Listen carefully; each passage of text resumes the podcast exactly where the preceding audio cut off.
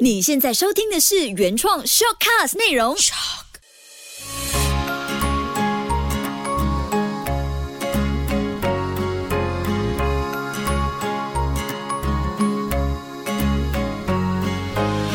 秋月的育儿天地。嗨，你好，我是秋月，谢谢你收听秋月的育儿天地，搞懂孩子不费力。我这里也要欢迎第一次收听这个亲子 podcast 的朋友，谢谢你点开来收听。这短短的声音记录呢，就是我希望可以在这个育儿的过程收集到的收获、打击、挫败，或者是一些满足感，一些主题式的整理和收听者的你做分享。当然，我是希望说分享呢可以是双向的，就可。可能你听过了这一期的 Podcast 前二十期，其中一期的节目都好，你都可以随时给我一个讯息，透过 IG 或者我的 FB page 都可以找得到我，就可以跟我聊一聊。还有最重要的一件事情就是，如果你喜欢这样的育儿教养的内容分享，一定要听过就顺手的 share 一下，让更多的朋友知道呢。诶，在马来西亚。有一个妈妈在努力的，正在 shortcast 或者是 melody 努力的做着亲子 podcast 类的节目，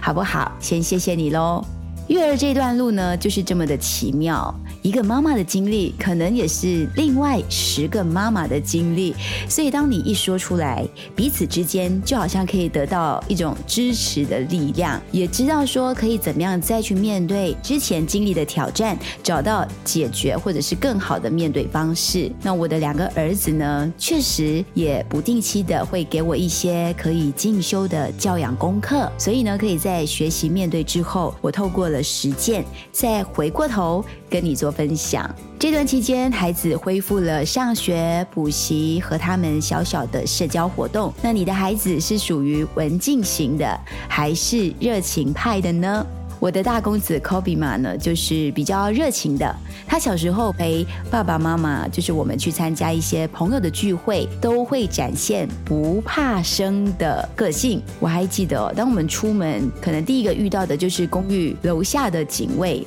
他都可以很热情的主动打招呼，或者甚至是学会了第一句马来文。阿巴卡巴，所以警卫都对科比马留下非常深刻的印象。那这样的热情史真的有太多了，我们也习以为常。所以现在弟弟开的马呢，他也受到了哥哥的影响，很容易和身边的人一秒混熟，也就是所谓的秒熟，也是属于超级无敌热情派的。因为两兄弟都是这样，所以其实我跟马先生也没有特别觉得这点有什么好需要特别留意或者是分享的。那直到有一次呢，我们。在朋友的聚会上，两兄弟的热情让我们察觉，其他的小朋友就显得比较怕生。那我们的孩子是属于很主动，跟其他小朋友就开始对话，或者是主动邀请玩乐。这件事情呢，就让其他的爸爸妈妈开始转过头问我跟马先生：“你们两个到底做了什么？你们是怎么教他们不怕生，社交能力还可以这么强？”说实在，我们真的没有特别去提醒孩子，或者是分享要怎么交朋友这件事情。但是当这个问题丢过来的时候，我仔细去回想，我才发现，哎，尤其像是在哥哥的成长过程当中，我们是不是有真的特别做了什么事情？想了想，我找到了一些可能性的答案。那自己也做了一些功课，就了解小朋友的社交能力的养成，如果是不如预期的话，是不是我们大人忽略了其中这七件事？是这一期秋月的育儿天地呢，就特别来讨论一下这七件事情。如果你的孩子呢，常常会表现怕生，总是会躲在一个角落害羞，或者是怕陌生人，可能听听看这七件事情，你有没有忽略过？那可能慢慢的一件一件事情做起来，但是也千万不要特别的紧张，因为我很相信社交能力，它是一种可以后天培养的能力。只要在日常当中，我们陪伴孩子踏出一步。步又一步，社交的能力一定是可以提升的，所以我们要相信孩子，他是不会永远躲在我们身后。呃，对，说到这一点呢，我想要提提一件很重要的对话方式。当你发现孩子怕生，或者他躲在你身后的时候呢，我们可以尝试先理解小朋友为什么会有这样的反应。我们先同理他表现退缩的心情，帮助他整理自己的感受、他的情绪。所以尽量不要在那个当下就做比较，也不批评，或者是大声的强调，像是可能你会忍不住这样说。哎，你看看其他小朋友都这么的放得开，一起玩，你到底在怕什么？有什么好害羞的？类似这样的话语呢？孩子听见大人这样子去评断自己的声音，你觉得他们当下还会鼓起勇气，还会想要站出来认识新朋友吗？接下来就要再问问自己喽：孩子社交能力太弱，是不是我们忽略了这七点？第一点，爸妈本身有没有刻意在孩子面前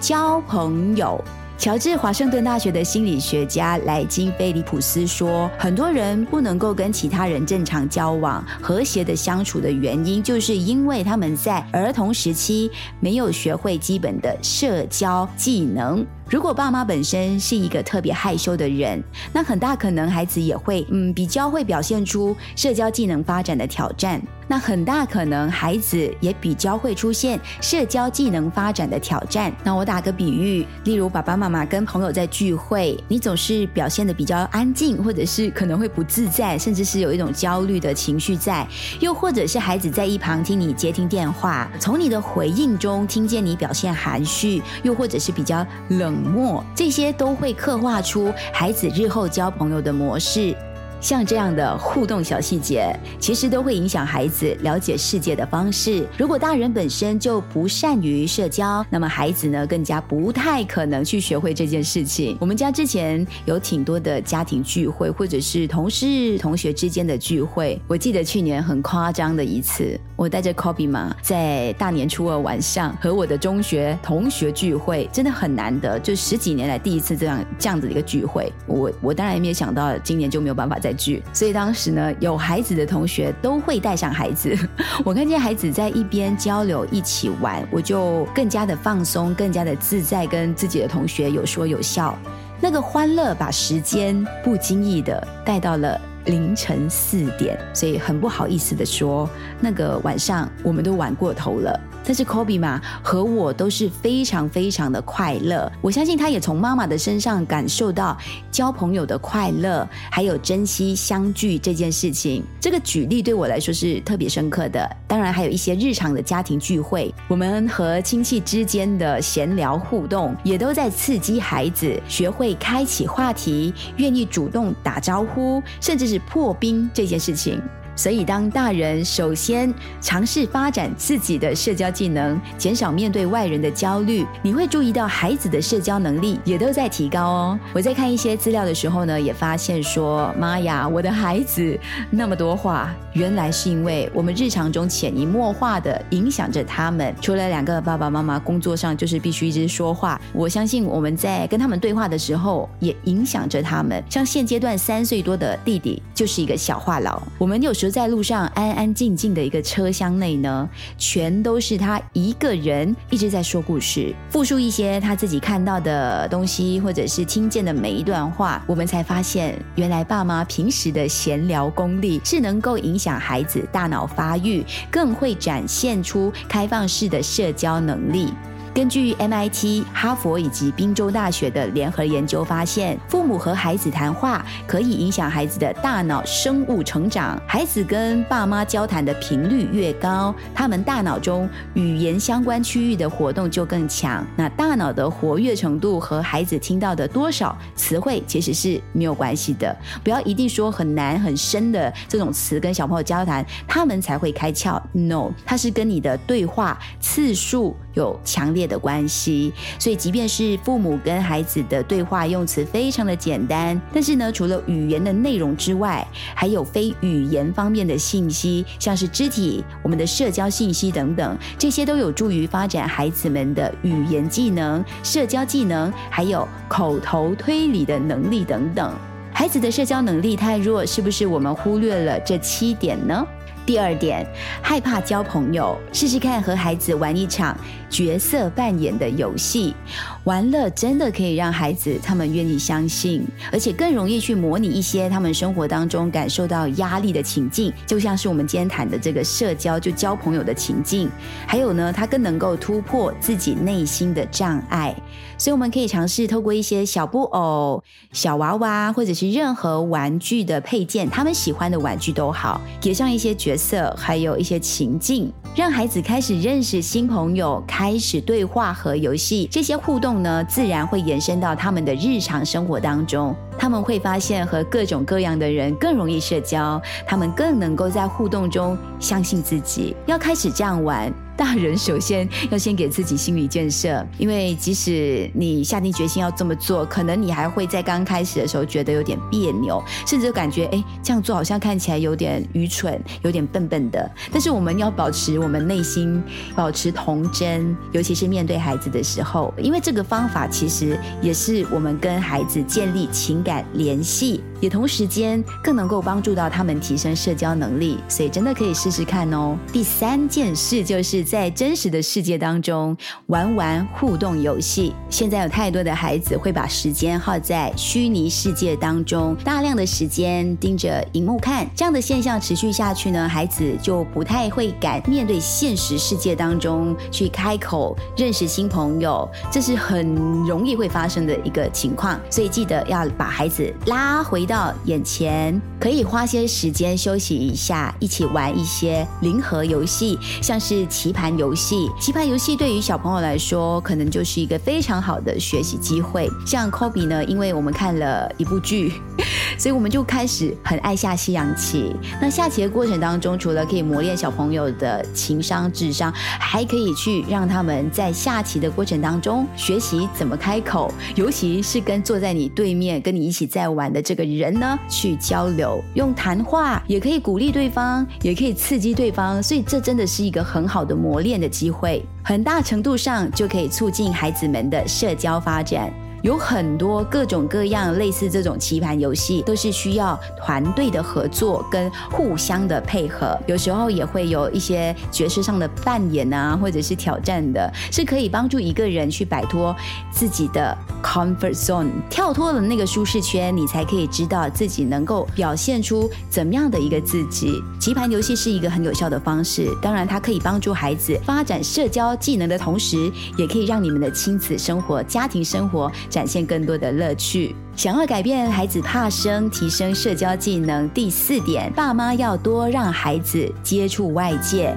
可以是透过绘本、透过影像、透过你的生活经验的分享，也可以哦，给他们提供更多、更能够感受和理解和别人交往的过程，以及怎么去创造这样的一个机会。同时，也要不断的去鼓励孩子和其他人交交朋友。第五点，父母和学校的老师携手合作，制造孩子感觉成功的机会。我们要多注意培养孩子的理解能力和表达能力，让小朋友呢多多说出自己的看法。当然可以多问问他问题，也可以明白他对别人的看法，这样可以让孩子有机会尝试更多有效的沟通。那成功的经验多了，孩子也就会自然而然的。养成愿意开口、愿意踏出那一步，成为小小外交官。第六点，给孩子足够的活力去接触和拥抱外面的世界。生活当中呢，大部分的人都会喜欢对那些身上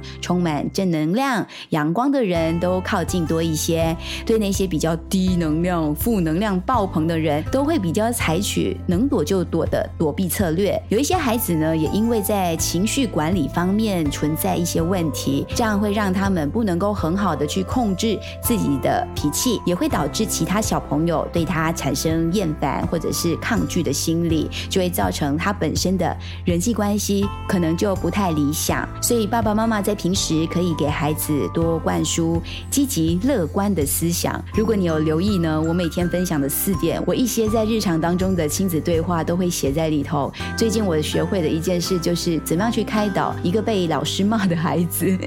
你可以去搜索看一看，你就可以感觉得到小朋友呢，从你的言语。当中学到、吸收到的能量，在他们生活当中也去感染身边的人。这个活力在他身上展现了，别人就更愿意去亲近他，自然他也会在交朋友的路上。更容易会有很多很美好的经验出现。第七点，事先建立交朋友的健康交流意识，也就是说，在跟孩子对话的过程当中，除了话题的内容怎么闲聊之外呢，基本的社交沟通原则也要灌输给孩子。比方说，有礼貌这件事很基本，还有谦让。不争抢，不骂人，更不要动手，培养健康的交流意识，这样子呢，小朋友才会愿意跟。别的朋友玩，孩子从爸爸妈妈身上学到的这些影响力是非常的深远的。像我刚第一点提到的，孩子从我们身上看到我们怎么交朋友，